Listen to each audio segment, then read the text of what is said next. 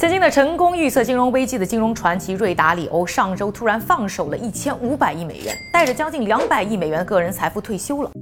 所以，全球最大的对冲基金的掌舵人是如何在险恶的金融圈厮杀？哎，有什么赚钱逻辑值得借鉴？权力交接之后的桥水还能不能继续这个传奇？今天这个视频啊，就和大家好好复盘一下瑞达里欧和他的桥水的故事。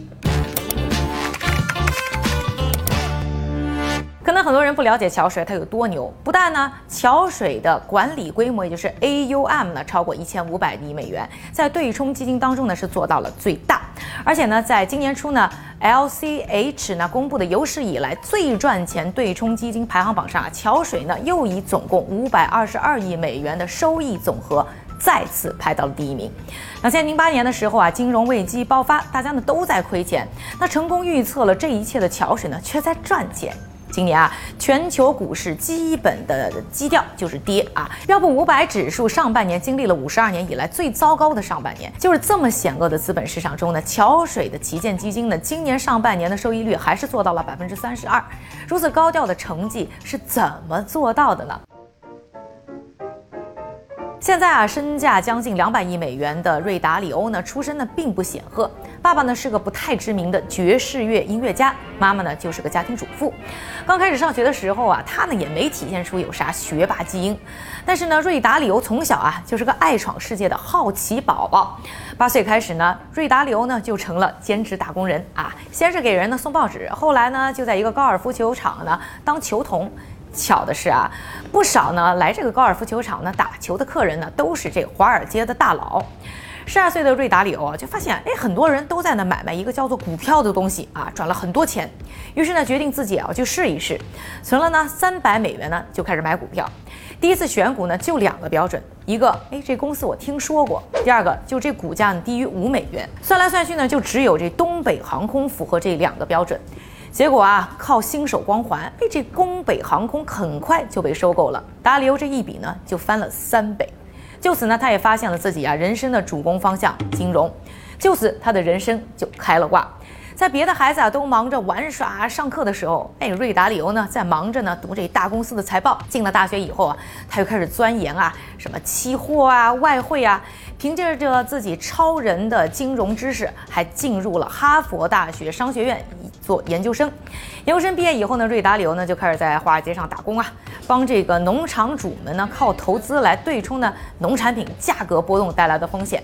没多久呢，一九七四年年底跨年 party 上啊，那才二十五岁的瑞达里欧呢一言不合，结果打了自己的顶头上司。于是啊，瑞达里欧的打工生涯呢就结束了。好在呢，被炒鱿鱼的瑞达里欧呢一直活儿很好啊，拉着几个呢自己服务过的农场主客人，就在自己的小公寓里建起了桥水。不选股啊，也不搞数学模型，人家就专注于研究宏观市场大变化当中的投资机会。这和我们之前片子呢和大家介绍过的什么索罗斯啊和罗哥啊路线非常一样。不过呢，这个大佬创业之路呢也不是一帆风顺的。一九八二年的时候啊，瑞达里欧呢错误的判断了拉美债务危机之后啊整个经济大形势，亏了个底儿掉，客户丢了。员工全部裁了，最后呢，靠着和爸爸借的四千美元才勉强度了过去。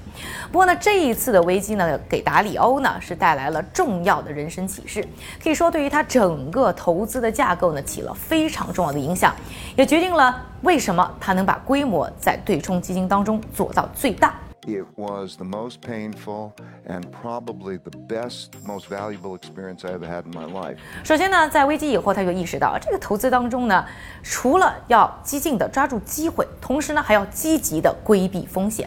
所以避险呢，就成了达里欧投资的重要环节。他最喜欢的就是通过呢增加呢投资组合啊，来对冲和分散呢可能的风险。说白了，就是不要把鸡蛋呢都放在一个篮子里。听上去啊，这就是个常识嘛。但其实呢，并不是所有的投资人都对这种的投资方式买单。比如说巴菲特就很看不上这种通过投资组合来对冲风险的理论，觉得你一边亏一边赚，那你合在一起呢就是不怎么赚。那像索罗斯呢更是了，他最喜欢的就是倾家荡产玩一笔大的。比如说当年做空英镑吧，就把所有自己的钱和所有自己能借来的钱一起砸上去，搞到底为止。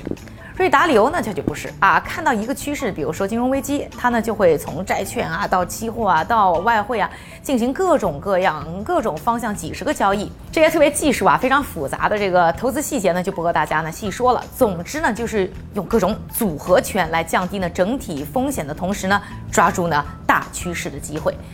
瑞达里欧呢这一套思路啊最明显的一个特征呢就是啊维稳。而有一批呢金主呢就喜欢稳啊，那就是呢退休基金们。退休基金们呢，又恰恰是金主中的战斗机啊！要知道呢，二零二零年的美国退休基金整体的规模达到了三十五点四九万亿美元，这是啥概念啊？这比整个美国股市要大了将近百分之五十啊！在桥水之前的对冲基金呢，最主要的服务对象呢就是有钱人啊。相比呢，更看重啊高回报的有钱人来说啊，这些拿着大家退休家底儿的退休基金们啊，则是呢维稳第一。而靠着维稳的理念呢，瑞达。达里欧呢就成功的撬动了养老基金这个大蛋糕。从一九八五年啊签下世界银行的员工养老基金开始啊，这桥水一路把什么柯达啊、通用啊他们的养老基金，以及呢啊滨州公立学校退休体系一个一个都拿下，一直到现在呢，桥水的大部分投资呢都是来自于退休基金，撑起了桥水的大体量。除了维稳，一九八二年的败仗呢，还让瑞达里欧呢开始呢重视原则的建立，因为呢瑞达里欧相信一切呢都可以看作啊是机器啊，包括经济。那遵循的运转的原理，要知道“机器”这个词儿就在瑞达里欧的书《Principle》里出现了八十四次啊。那他觉得想要投资做出正确的决策，那你就得搞清楚这个机器运转的原理啊，建立起投资的原则。瑞达里欧整个投资生涯呢，就是在不断的总结啊各种各样的投资原则，并希望呢整个桥水都按照他总结的原则呢来投资。这个过程当中呢，瑞达里欧呢也建立了一套啊自己的经济研究体系，比如说啊，在分析呢国债价。格变化的时候呢，经济学家呢都会去看什么通胀啊、就业率啊、利息啊等等一些大的数据啊。这个瑞达里欧呢，则是盯着这个市场上到底谁在买和卖，这些人的供需到底是什么样的。再说啊，他判断黄金价格的走势的时候呢，瑞达理由呢，他就会去啊比较呢市场的总体的钱的流动量啊，除以呢黄金的储备得到的这个价格，去判断金价现在是高是低，能不能买进或者卖空。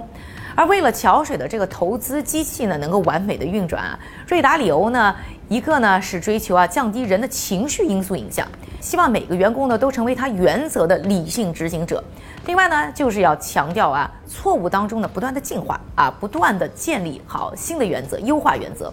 所以呢，瑞达里欧啊，追求绝对的透明度，在小水呢，所有的会议、所有的谈话呢，都是要录音的，包括呢，瑞达里欧自己的那些谈话和会议，而且呢，绝对不在当事人背后呢去讨论任何一个事儿。比如说啊，他们在讨论某个员工能不能升职啊，他就一定会拉着这个员工一起来参与，给他说话的机会，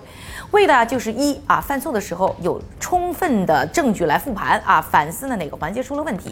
第二就是做任何的决定，让所有人啊都掌握呢最充分的理由，不。不会因为信息不对等。造成了决策的偏差。当然，这种纯透明的方式也不是所有人都能受得了。那新人进了桥水之后呢，五分之一呢，在第一年呢就会离开桥水。当然，桥水呢不光内部啊做到了高透明度，对于客户呢也非常透明。一般来说呢，对冲基金呢其实都很爱搞的这个暗箱操作。但桥水不一样，每天呢都会和客户啊去更新的市场的观察，告诉他们投资当中他们一些变化。当然了，这种呢透明度呢也是呢获得呢退休基金这种机构大客户。认可的一个重要原因。